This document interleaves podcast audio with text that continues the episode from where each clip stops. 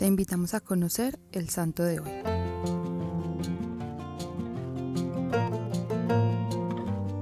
Hoy conoceremos la historia de San Policarpo. San Policarpo fue obispo de Esmirna, en Turquía. Conoció de cerca al apóstol San Juan y a algunos otros que habían visto al Señor Jesús. Siempre tuvo cualidades para gobernar, con caridad y amor. Era un hombre celoso de la doctrina de los apóstoles, la que siempre transmitía a los fieles. Siempre se preocupó por la difusión del Evangelio entre los paganos. En un tiempo en el que las herejías eran cada vez más comunes, Policarpo no dudó en combatirlas y tenía una preocupación especial por las viudas y los esclavos, a quienes predicaba pacientemente el Evangelio.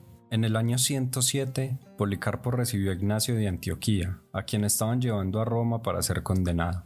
En ese corto tiempo y en compañía de Policarpo, Ignacio aprovechó para enviar cuatro de las siete cartas que escribiría a todas las iglesias en su camino a Roma. De hecho, es a Policarpo a quien Ignacio le pide transmitir a la iglesia de Antioquía el último recuerdo suyo. El obispo de Esmirna envía a los fieles una carta para exhortarlos a servir a Dios, a creer en Él, a esperar la resurrección, a caminar en la vía de la justicia y a tener como ejemplo a los mártires, en especial a Ignacio. Esta carta, escrita a los filipenses por parte de Policarpo, tiene un gran valor para nuestra fe, pues además de la información histórica que proporciona, recuerda los dogmas de fe de nuestro credo.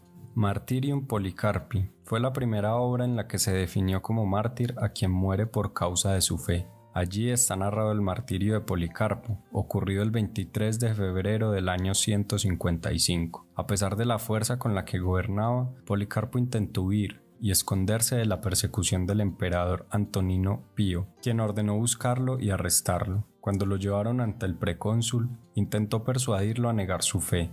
Piensa en la edad que tienes, cambia de pensamiento, maldice a Cristo y te libero, le decía al precónsul, pero Policarpo le contestó, le he servido por 86 años y no me ha fallado en nada, ¿cómo le voy a fallar yo ahora? Entonces fue amenazado con la hoguera pero el obispo, siempre firme, respondía, Me amenazas con un fuego que solo dura unos momentos, yo le temo al fuego que nunca se apaga.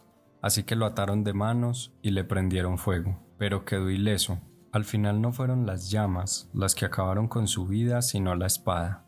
Luego de escuchar esta historia es momento de preguntarnos sobre nuestra fe. En ocasiones las oraciones se vuelven tan comunes que olvidamos su significado. Tal vez el credo sea una de ellas. Por eso hoy te invito a que lo reces y si es posible hagas una pausa en cada oración y reflexiones sobre si realmente crees en lo que estás diciendo. San Policarpo, te pedimos que intercedas por nosotros para que cada día Dios nos conceda la gracia de creer en sus palabras y en sus obras. Cristo Rey nuestro, venga tu reino.